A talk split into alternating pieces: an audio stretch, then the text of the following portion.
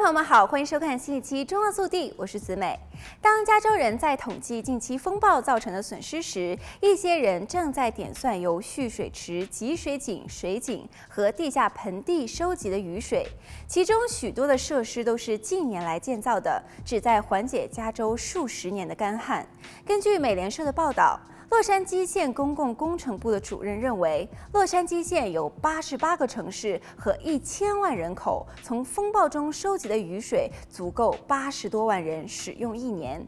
在圣莫尼卡，一个新的供水项目收集了近二百万加仑的净流，经过处理后用于自来水管道灌溉或是抽回城市含水层。该项目最终将平均每年节省约四千万加仑的水。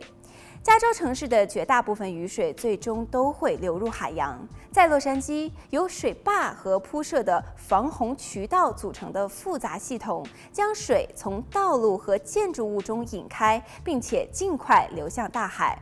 这个有百年历史的基础设施是为了防止城市洪水而设计的。在最近的风暴当中，仅从混凝土衬砌的洛杉矶河就有五万八千英亩，也就是英尺的雨水被排入大海。这大约是内华达州每年从科罗拉多河配给水量的百分之二十。圣莫尼卡市政府表示，其可持续水利基础设施项目是加州首个此类项目，大多数人几乎不知道它的存在。污水处理厂隐藏在县法院旁边新铺设的停车场下，同时过滤和净化污水和净流，生产超过州和联邦饮用水标准的水。洛县官员说，节约用水很重要，不仅仅是为了加强供水，也是为了防止雨水中的污染物流入太平洋。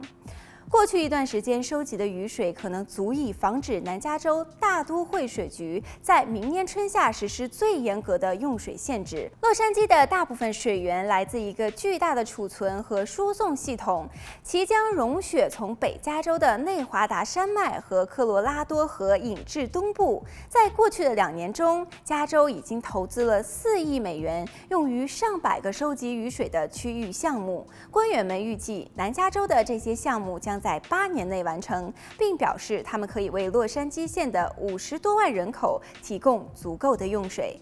好了，本期节目到这里就结束了，我们下期再见。